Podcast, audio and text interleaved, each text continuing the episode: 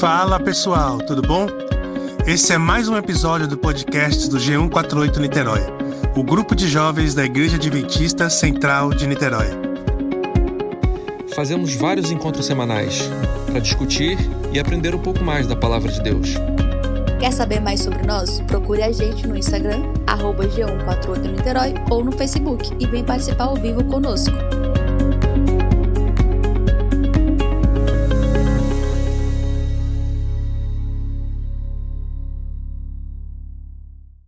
Boa noite, pessoal. É, muito obrigada por vocês estarem ouvindo a gente. Nós vamos ler agora e entender um pouquinho mais sobre o capítulo 20 do livro O Desejado de Todas as Nações. O capítulo 20 tem como título Se Não Vir de Sinais e Milagres. Então, sejam todos bem-vindos e eu lembrei agora que a gente não orou. Então, eu vou orar e logo em seguida eu começo a leitura. Ô, Diego, chegou na hora boa. Ora aí pra gente. Olha, vai, vou orar. Obrigado, Senhor, pelas tuas bênçãos, pelo dia. Obrigado por estarmos aqui mais uma vez. Obrigado por tudo que o Senhor faz por nós. Nos deu um bom dia, um bom estudo. Teu Espírito para o nosso coração, eu te peço em nome de Jesus. Amém. Amém. Então, eu vou, vou ler aqui uma parte do capítulo 20. E aí você lê a outra parte? Eu, você tá falando? É, ué. Calma aí. né? Eu, tô- eu falei pra Tainara que eu tô arrumando. Eu fui, acabei de chegar do mercado e tava colocando, tô colocando as coisas na geladeira. Vamos ler daí, eu vou falando. Quando der, eu falo. Tá. Tá, eu fiz janta, então tá tranquilo. Eu acabei de fazer para terminar minha janta, eu tava fazendo os pedidos e as meninas me vendo cozinhando. É, vamos lá. Ih, mas isso aqui tá escuro. Deixa eu acender uma luz aqui para mim. Pronto. Se não vir de sinais e milagres, os galileus que voltaram da Páscoa levaram a notícia das maravilhosas obras de Jesus, a maneira porque os dignitários em Jerusalém lhe haviam julgado a ação, abria-lhe caminho para a Galileia. Muitos dentre o povo lamentavam os abusos no templo e a ambição e a, e a arrogância dos sacerdotes. Esperavam que esse homem que, fi, que fizera fugir os principais houvesse de ser o esperado libertador. E agora chegavam notícias que pareciam confirmar suas esperanças. Contava-se que o profeta se havia declarado o Messias. O povo de Jerusalém, no entanto, não cria nele. Por isso, Jesus não visitou Nazaré em sua passagem a Caná. O Salvador declarara aos discípulos que um profeta não tem honra na sua própria terra. Os homens estimam o caráter segundo aquilo que eles próprios são capazes de apreciar. Os de espírito estreito e mundano julgavam a Cristo por sua humildade de nascimento. Julgavam a Cristo por seu humilde nascimento, seu traje modesto e o meio de vida em que labutara. Não eram capazes de apreciar a pureza daquele espírito isento de qualquer, é, de qualquer mancha de pecado. As voltas, as novas voltas de Jesus a Caná divulgaram-se em breve. As novas, as novas da volta de Jesus a Caná divulgaram-se em breve por toda a Galileia, levando esperança aos aflitos e sofredores. Em Cafarnaum, as notícias atraíram a atenção de um nobre judeu, oficial ao serviço do rei. Um filho desse nobre estava sofrendo de moléstia aparente, incu, aparentemente incurável. Os médicos o haviam desenganado. Ao ouvir falar de Jesus, porém, decidiu rogar-lhe auxílio. A criança estava muito mal e temia-se não e temia-se não viveria até o seu regresso. Mas o nobre Achou que devia ir pessoalmente apresentar sua petição. Esperava que a súplica de um, de um pai havia de despertar a compaixão do grande médico. Chegando a Caná, entrou grande multidão rodeando a Jesus. Coração ansioso, procurou abrir caminho até a presença do Salvador. Ao ver apenas um homem simplesmente vestido, poento e exausto da viagem, vacilou, é, vac, vacilou-lhe a fé duvidou que esse homem pudesse realizar o que ele lhe viera lhe pedir. Obteve, no entanto, uma entrevista com Jesus, expôs-lhe o objetivo de sua presença e rogou ao Salvador que o acompanhasse para casa. Mas Jesus já conhecia essa dor antes que o nobre houvesse partido de casa vira-lhe a atenção, vira-lhe o Salvador a aflição. Sabia também que o Pai estabelecera em seu coração condições quanto a crer em Jesus, ao menos que sua petição fosse atendida, não o havia aceitar como Messias. Enquanto o oficial esperava nessa agonia de quem se acha suspenso, Jesus disse: Se não virdes sinais e milagres, não crereis. Não obstante todas as provas de que Jesus era o Cristo, o suplicante decidira fazer do deferimento de seu pedido uma condição para nele crer. O Salvador comparava essa incredulidade com a fé singela dos samaritanos, que não haviam solicitado qualquer milagre ou, ou sinal nenhum. Sua palavra, o sempre presente testemunho de sua, de sua divindade, tinha convincente poder e que lhes tocara o coração. Jesus doía-se de, de que seu próprio povo, a quem haviam sido confiados os sagrados oráculos, deixava-se de ouvir a voz de Deus, a falar-lhes pelo intermédio de seu filho Jesus.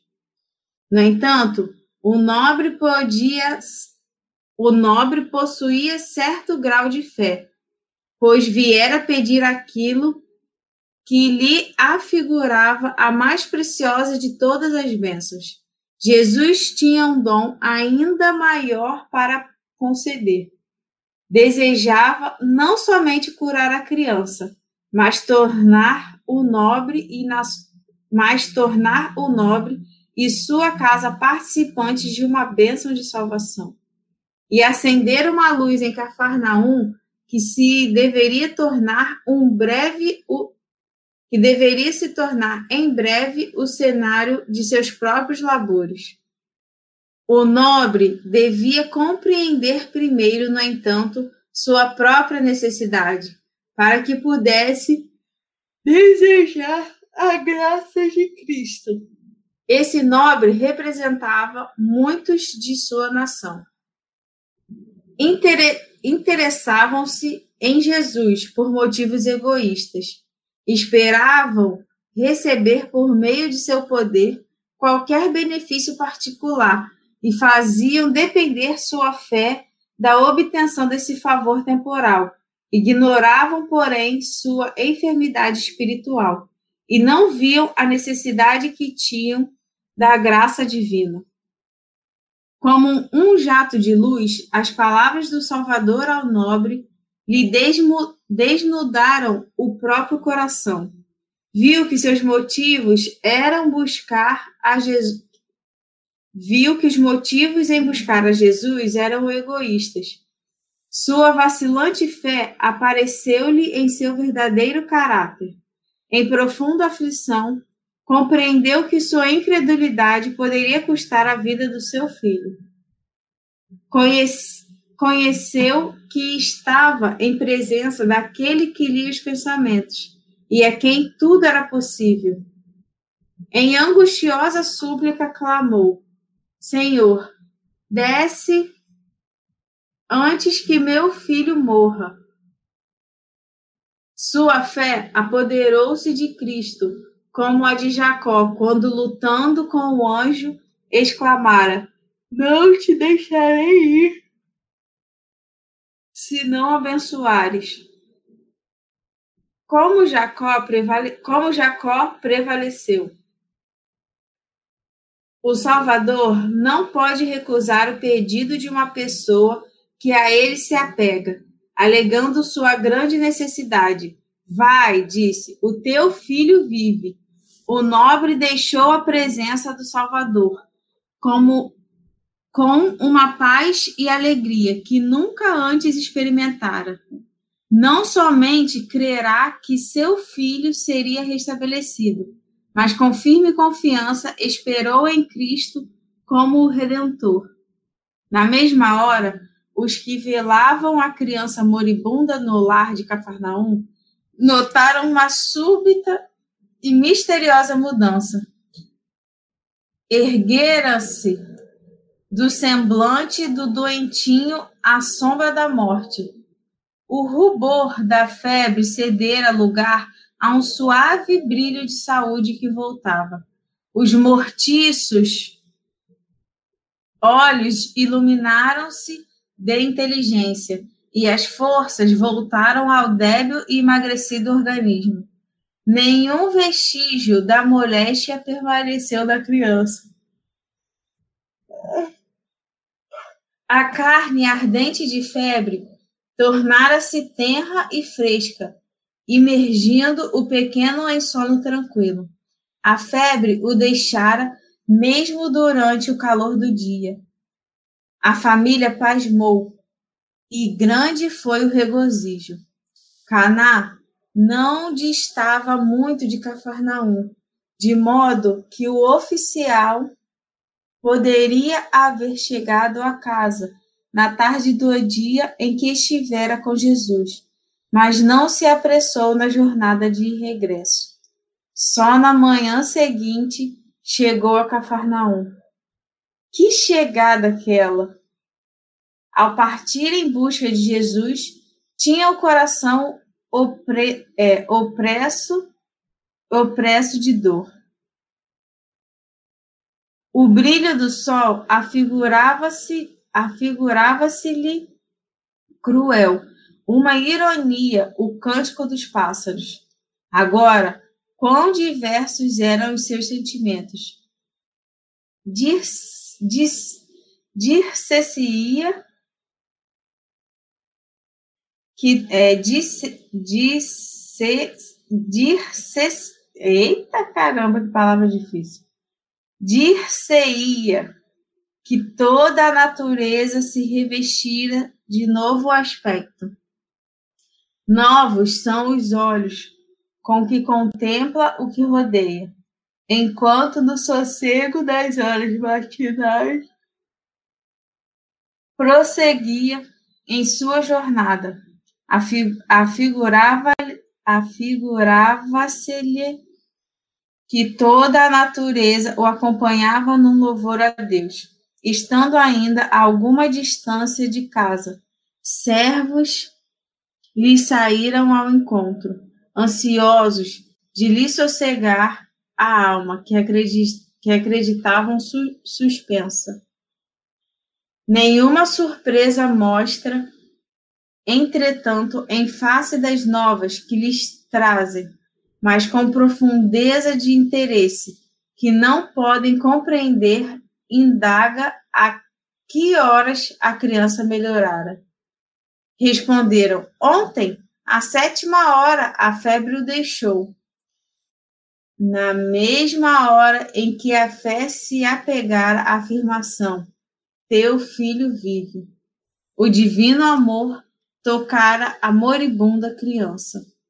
O pai corre pressu, pressuroso a saudar o filho, aperta-o de encontro ao coração, como alguém arrebatado à morte, e dá repentinamente graças a Deus por esta maravilhosa restauração.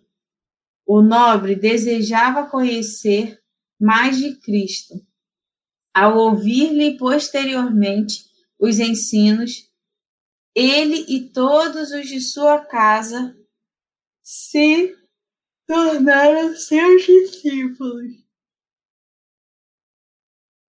Sua dor foi santificada para a conversão de toda a família.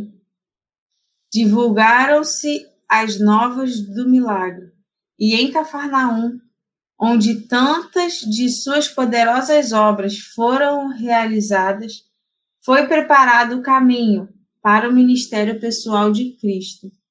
Aquele que abençoou o nobre de Cafarnaum está igualmente desejoso de nos abençoar a nós.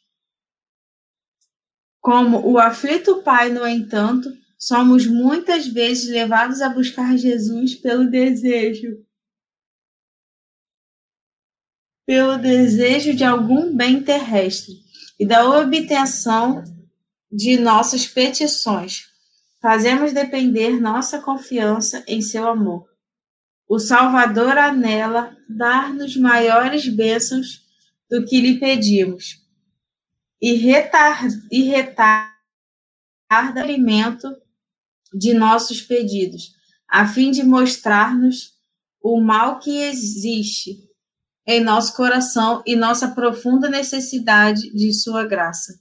Deseja que renunciemos o egoísmo que nos leva a buscá-lo, confessando nosso desespero e necessidade. Cumprimos-nos confiar-nos inteiramente a seu amor. O nobre queria ver atendida a sua oração antes de crer. Teve, porém, que aceitar a palavra de Jesus de que seu pedido era satisfeito e a bênção concedida. Cumpre-nos também a nós aprender esta lição, não porque de, é, não porque vejamos ou sintamos que Deus nos ouve, devemos nós crer. Temos de lhe, temos de lhe confiar nas promessas, quando a ele nos chegamos com fé. Toda súplica penetra o coração de Deus. Tendo pedido suas bênçãos, devemos crer que os recebemos e dar-lhe graças porque as temos recebido. Então, vamos ao cumprimento de nossos deveres, certos de que a bênção terá lugar quando mais dela necessitarmos.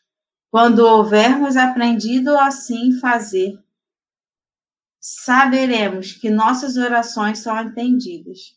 Deus fará por nós muito mais abundantemente além daquilo que pedimos ou desejamos, segundo as riquezas de sua glória e segundo a operação da força do seu poder.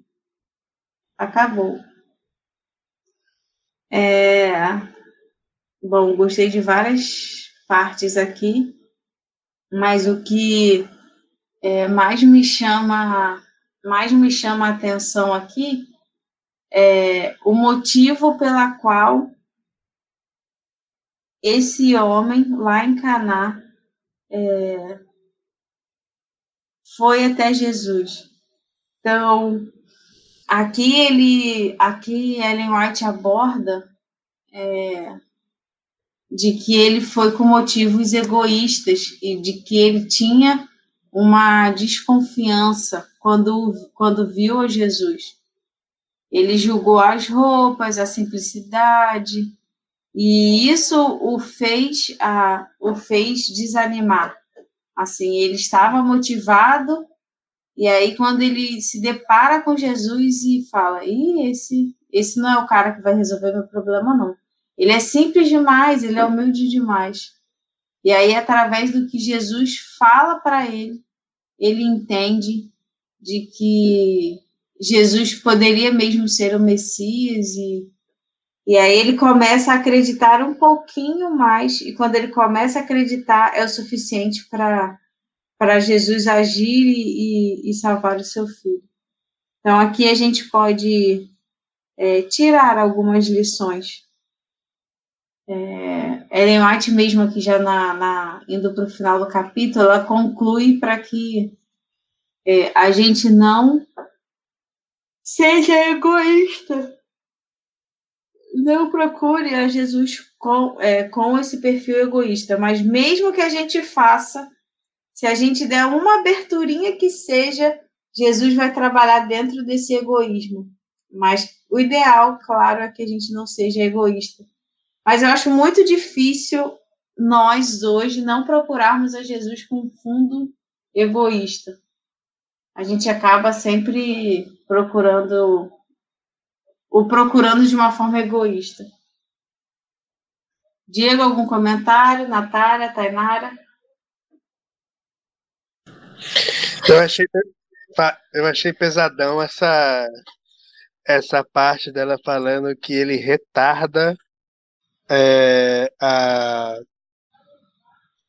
é, o atendimento àquilo que nós precisamos para que a gente meio que se habilite a receber a, a bênção. Eu, eu achei bem pesadão isso aí, porque é, é, é uma forma bem difícil de. Eu não sei, é uma forma bem, bem, bem. Como é que eu vou dizer?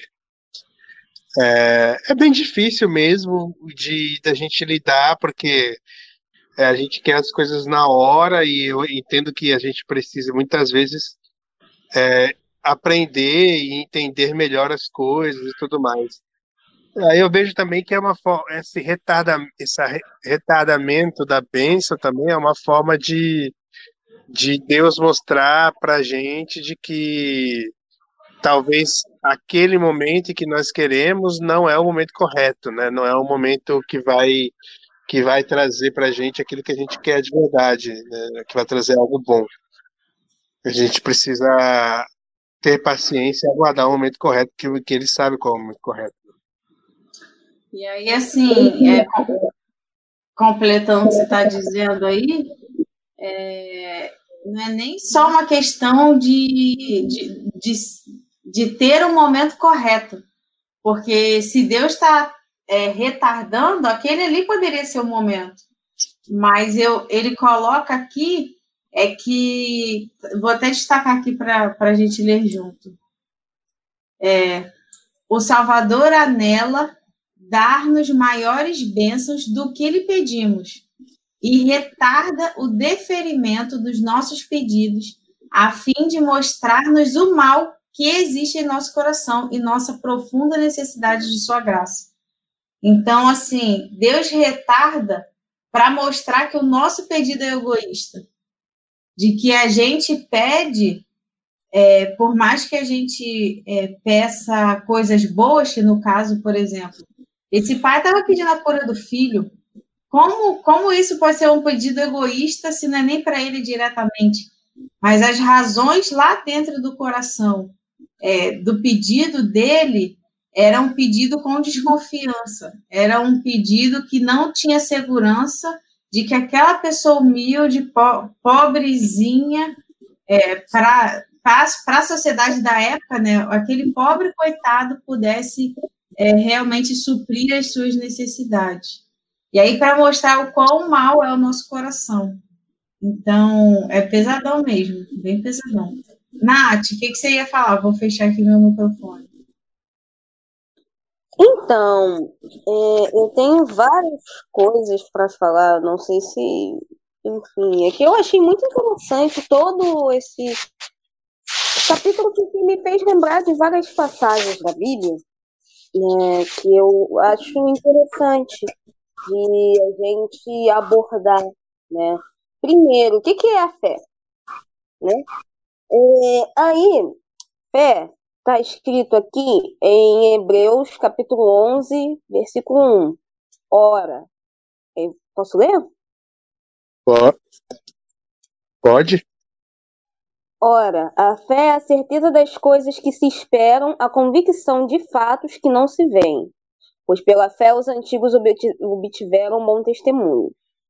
Pela fé, é, é, entendemos que foi o universo formado pela palavra de Deus, de maneira que o visível veio a existir das coisas que não parecem, não aparecem. E esse foi Hebreus capítulo 11, versículo 1 ao 3, né? Assim, quando ele fala que o que o, o oficial ele não teve fé, significa que ele não tinha, realmente ele não tinha convicção de que seu filho poderia ser curado é, daquilo que o filho ele, ele, ele tinha, né? E outra coisa que eu achei interessante, né, é, sobre essa questão, é quando ele fala sobre incredulidade, eu sei que parece um pouco, um pouco, é, é, é, é não sei se, se é clichê seria a palavra certa, não sei a palavra certa para utilizar nesse sentido, mas eu me lembrei de Tomé, de Tomé, né? É, quando, quando Jesus ele, falou, ele chegou lá no meio do, da, da, do, dos, das pessoas depois de ressuscitado, falou: Olha, eu ressuscitei. Não, falaram para os discípulos que ele ressuscitou. E Tomé foi o único que não acreditou, né? E que é, ele, ele queria ver Jesus, né? Pelas suas, é, com as suas feridas e tocar, né? Isso me lembra um pouco da incredulidade que, de, de Tomé nesse sentido, né? Que as pessoas, né? É, todas as pessoas que não, não é isento, né? É, nem, os, nem os apóstolos eram isentos disso, né? Uma coisa interessante é se pensar que os apóstolos eram como a gente e eles não eram isentos a, a esse tipo de coisa, né? É, mas até eles é, vacilavam na fé, como Tomé vacilou dessa maneira, quando falou, né, nesse, nesse, nesse, nesse, como é nome? Eu esqueci a palavra, gente, desculpa. Nesse, é, nesse sentido, né, nessa, nesse, nesse, nesse, nessa, naquela ocasião, né, isso me lembra também é, da, da passagem de, de de João, né? É, João... Natália, grava esse, esse, comentário, não esquece seu comentário não, porque você já falou de dois tópicos interessantes, é, deixa eu comentar, senão a gente, se vai falar mais tópicos, vai ter mais coisas para a gente conversar. Guarda seu tópico aí que a gente vai, vai entrar em João. Mas esse tópico que você falou da fé foi super interessante você ter colocado, porque Ellen White aqui nessa, nessa, é, nesse capítulo, ela fala de que, de que é, esse pai, esse, esse oficial teve uma fé, olha só a situação, ele teve uma fé porque ele saiu de casa, ele ouviu falar de Jesus, aquela esperança brotou no coração dele, e aí ele teve fé naquele momento, mas ao olhar para Jesus, é, não correspondia com as expectativas que ele achava. E aí ele perde a fé. E aí, é, e é legal, por que, que eu quis destacar isso dentro do que você está falando? Porque aí você trouxe um outro aspecto também enganoso. Então, o que a gente vê é enganoso, mas não só isso. Aí você me traz o, o ponto de Tomé, que foi também super interessante. Porque Tomé viu, mas não creu. Ele precisava tocar, ele precisava encostar. Ele precisava é, é, tirar totalmente a dúvida que ele tinha, mesmo ele vendo. E aí, é, essa questão de Tomé ressalta é, mais um, uma questão, além da gente não poder confiar no que a gente vê, porque nesse caso aqui o oficial viu e desmereceu porque não era o que ele esperava, Tomé viu, mas ele precisava tocar, porque só ver também não era, não era o suficiente. Então, como os nossos sentidos nos enganam. E aí, aí entra aqui uma questão que eu achei sensacional, é que no, no mínimo de fio de, de crença que Jesus viu nesse homem, ele pôde fazer o milagre. Então, é legal a gente pensar que apesar dos nossos sentidos nos enganarem é, e vão fazer, nossos sentidos vão fazer de tudo para a gente se perder, se Jesus vê um, um, fio de esperança, um fio de crença, um fio de que é, a gente confie nele, que a gente crê nele, ele vai utilizar isso para abrir portas para a gente. Imagina se a gente confiasse no todo. Então, eu achei muito interessante, é, excelentes comentários da Natália. E aí, antes que ela continuasse dando para a gente mais pérolas de sabedoria, eu queria que a gente é, tivesse esse momentinho de reflexão. E aí, Natália, pode continuar que você está arrebentando. Vamos agora para João, o exemplo de João. Então, é de João Batista, né? Não sei se vocês já leram aquela passagem lá em Mateus. Gente, eu gosto muito de Mateus, do livro de Mateus. Então, falando realmente, é, eu gosto muito desse livro. Né? É, em Mateus, né, tem uma parte que João, ele manda os seus discípulos, né, ele sabia. Uma, olha só, o João batizou o próprio Cristo, João Batista lá batizou o próprio Cristo. E depois de tanto tempo na prisão, tanto tempo ali vendo o, sofrimento, ele mandou seus discípulos perguntarem se Cristo era Cristo. É, deixa eu pegar aqui o, o, o, o, o capítulo, né? Tá aqui em. Deixa eu ver. É, aqui em Aí Mateus. Hum, é pouco antes de, do, do, do João Batista ele morrer por é, Herodes, né? Por causa da filha do Herodes, e vai lá e, e pede a cabeça de João Batista. É, é, é, tá, tá aqui. Eu estou procurando. É, mas tem várias, tem várias coisas interessantes sobre é, essa, essa, essa questão né? sobre o próprio João. E tem outras coisas que eu queria falar sobre isso. Né? É, é, eu só estou procurando aqui rapidinho. Ah, então vamos lá. Tem aqui o 3 né? Que está aqui, é, Mateus, capítulo 3, versículos de, de é, 11, não, 11 a 17. Posso ler?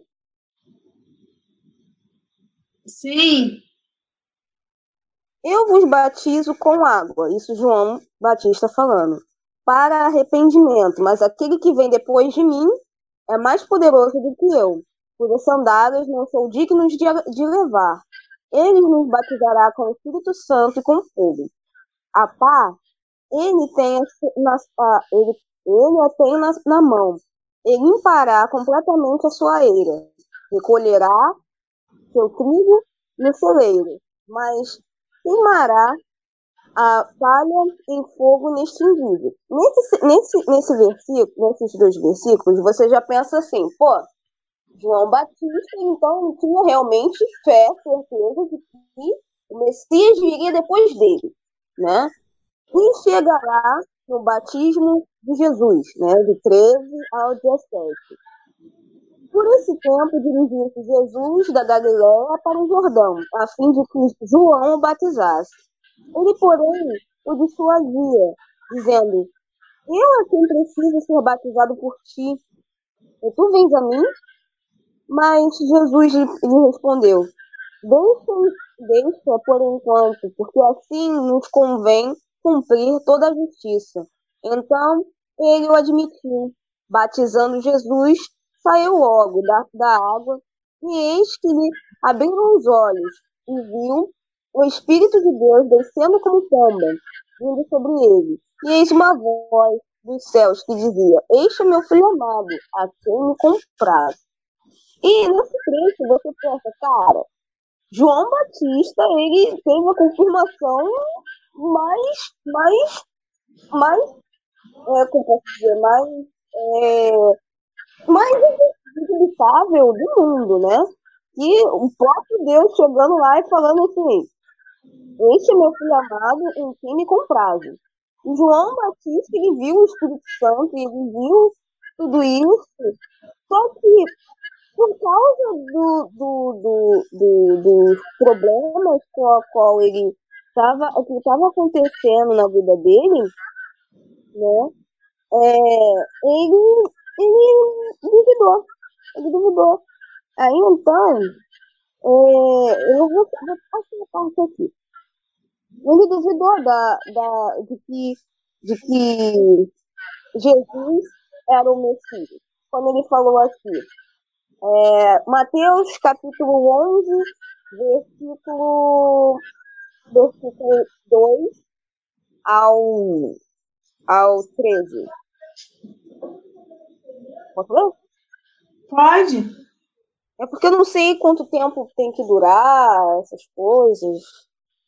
Ah, a, gente, a, gente, normalmente faz de, de uma hora, mas é, pode ler a passagem e, e depois a gente caminha para as conclusões finais. Ah, já está acabando já? É, uma hora. É. E, e se puder, eu gostaria de jantar depois disso também. É, é. Então, aí chegou nessa parte aqui também que fala, né? Quando João ouviu no cárcere falar das obras de Cristo, mandou por seus discípulos perguntar-lhes: És tu que estava para vir ou devemos esperar outro? Olha essa pergunta. Aí, e Jesus respondendo, disse-lhes: Ide anunciai João que, está, que estás ouvindo e vendo. Os cegos veem, os coxos andam, os leprosos são purificados, os, os surdos ouvem, os mortos são ressuscitados, e aos pobres que está sendo pregado o evangelho. E bem-aventurado aquele que não achar em mim motivo de tropeço. Né? Aí isso foi do versículo 2 ao versículo 6, né? É essa parte que eu tava querendo chegar, né? Que, pô, quando, quando, quando nessa época, assim, João, ele tava ele estava preso lá na, com, no, no, no, na prisão lá de Herodes e tal, né? E ele pegou e perguntou, pô, mas é você mesmo? Essa pergunta, isso me faz arremeter, que é como se João tivesse perguntado, Pô, é, você é mesmo o, o Cristo? Você não é? O que está acontecendo? Vai vir outro depois de você? Não vai vir? É uma dúvida, assim. Isso tudo por causa do meio com o qual ele estava vendo. E isso é interessante é, de, de, de, se pensar, né? Que nessa questão do, do, do, do, do, do, do, do do esqueci o nome do moço, do oficial, né? E ele não tem nome, o oficial não tem nome não, esse da história de hoje. Então, esse oficial ele viu que, que eu, como o filho dele estava, aí então ele, ele saiu na esperança que, pô, tem uma fé, na, aquela certeza sólida de que vai resolver. Mas aí ele chega lá e vê Cristo, mais não ver Cristo da maneira com a qual ele esperava. E ele, ele e imagina, como é que deve como é que deveria ser, eu é, a sensação desse homem? Né? Deveria ser a mesma sensação de João, de ao invés de, de, de, de ele, ele, ele é, ver é, uma pessoa pomposa, uma pessoa bonita, sei lá, né? É, rica, né? É, encontrou Cristo uma pessoa, uma pessoa humilde, uma pessoa que estava exausta, uma pessoa, uma pessoa que é super simples, sabe? Uhum. E, assim, e nesse momento ele duvidou como aconteceu com o João, né? Por causa da, não só por causa do que ele viu, mas por causa da angústia que ele estava vendo, pelas dificuldades que ele estava vendo, né? E eu achei uma outra coisa interessante é o, é o seguinte, muitas vezes, né, a gente não, não, não pensa, né? E é, a gente procura Deus, né, com, com, com desejos egoístas no coração, né? E nisso que eu estava pensando, né? Eu estava refletindo na, na, na como é nome? Na, no culto de sábado passado, e foi interessante uma frase que me lembrei agora durante a leitura desse, desse, desse capítulo, que foi é, o, o pastor falou assim, né, o pastor convidado de Nova, de Nova Friburgo, ele falou assim, a, a oração não é para que a gente convença Deus ou a Cristo ou a, a, a fazer as nossas a fazer as nossas vontades, e sim para que nós aprendamos a nos submeter para fazer as vontades dele. E eu fiquei pensando nisso, me lembrei disso nesse momento. E eu fiquei assim, caraca, cara. Tipo, e quantas vezes a gente procura, a gente procura e não, não, não chega, não vem. E a gente fica, pô, porque não vem. E aí, assim, eu acho que foi dito que é porque Deus retarda, mas principalmente é porque é, as nossas vontades têm que ser submetidas à vontade de Deus, né? É, bem isso, é a questão da, da. Que é o seguinte, como é que é, é, Deus vai te dar alguma coisa se você não está nem preparado para poder cuidar daquilo, sabe? Essa questão. É, é, eu acho que era tudo que eu tinha para falar. dentro desse, de, desses comentários que você fez agora, agora para o fim, é, eu fiquei pensando, né? É, eu fiquei pensando na nesse oficial que ele olhou para Jesus e, e ele viu como alguém que não pudesse suprir as necessidades dele, que era um filho doente. É, eu não sei quantos de vocês é, já tiveram alguém muito próximo doente. Eu não tenho filhos, acho que é daqui ninguém tem filhos, mas é, eu já tive o meu pai muito doente.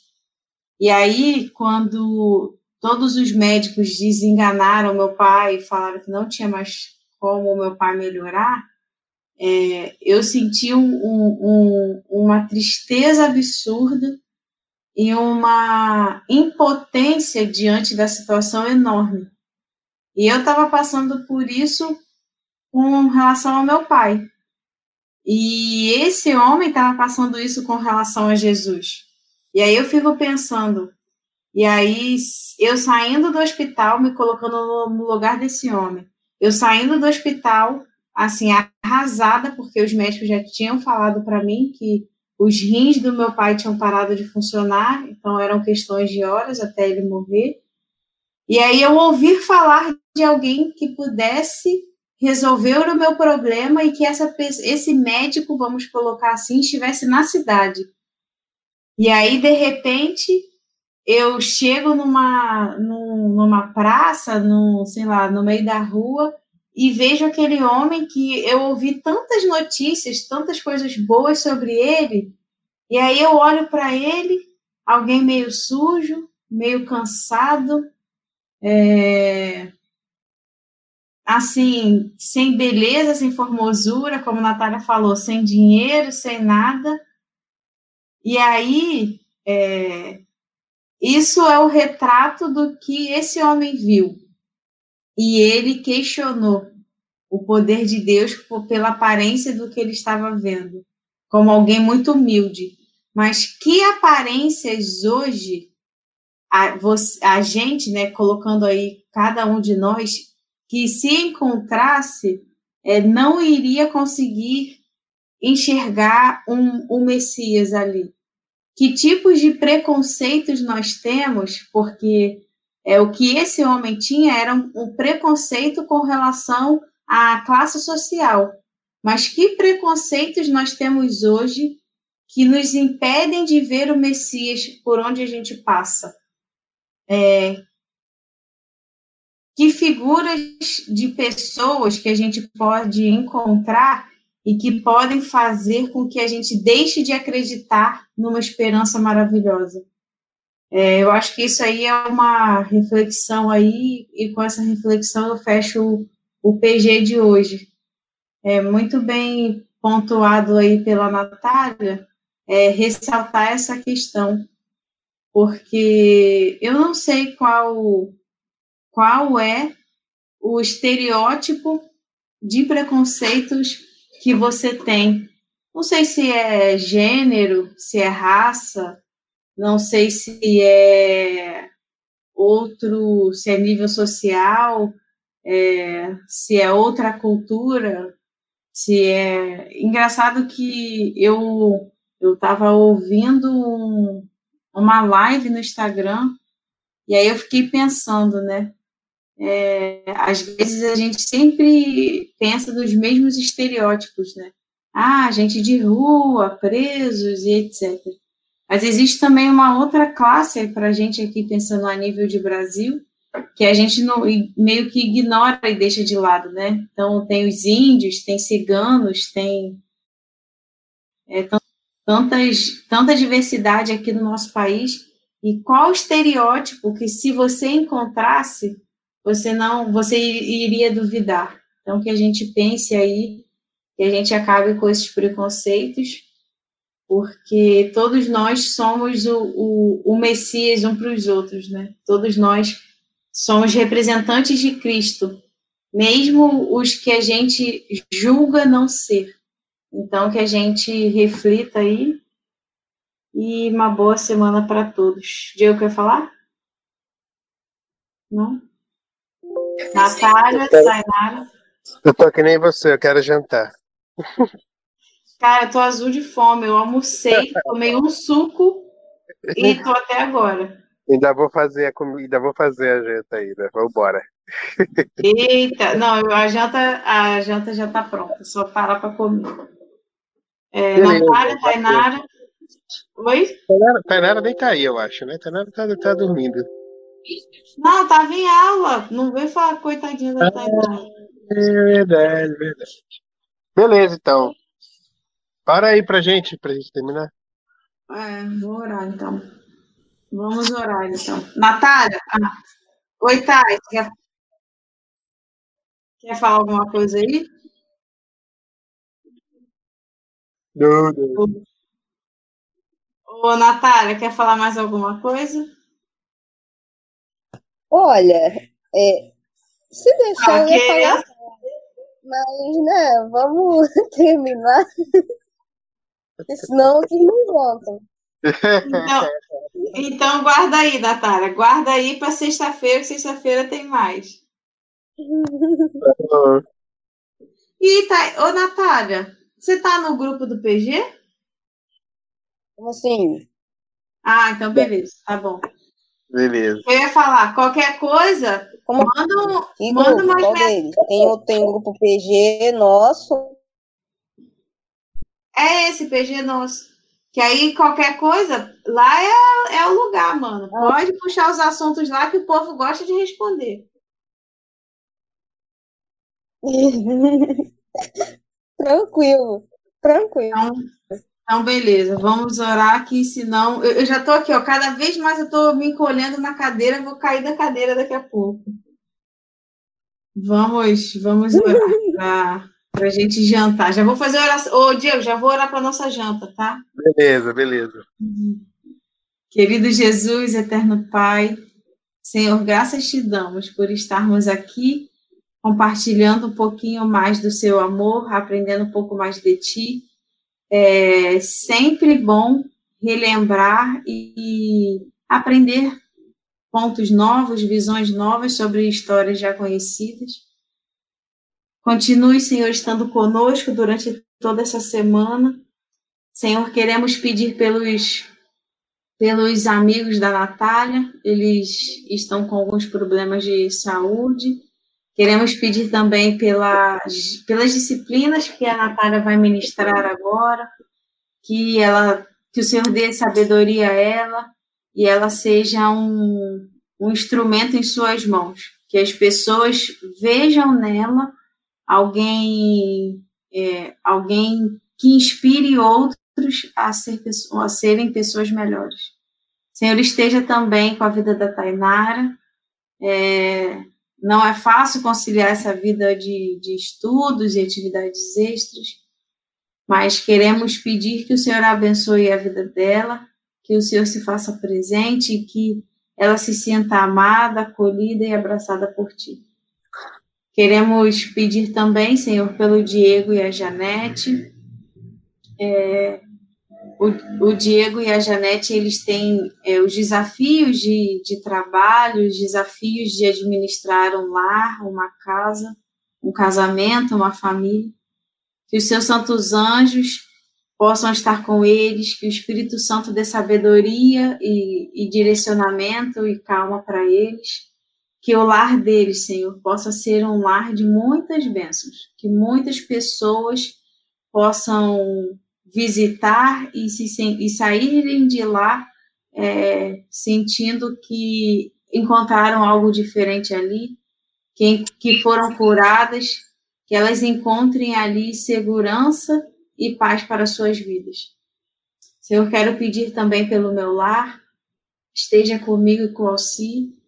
Também temos desafios profissionais, desafios é, do lar também, desafios como família, e queremos que o nosso lar também seja uma bênção para os nossos vizinhos.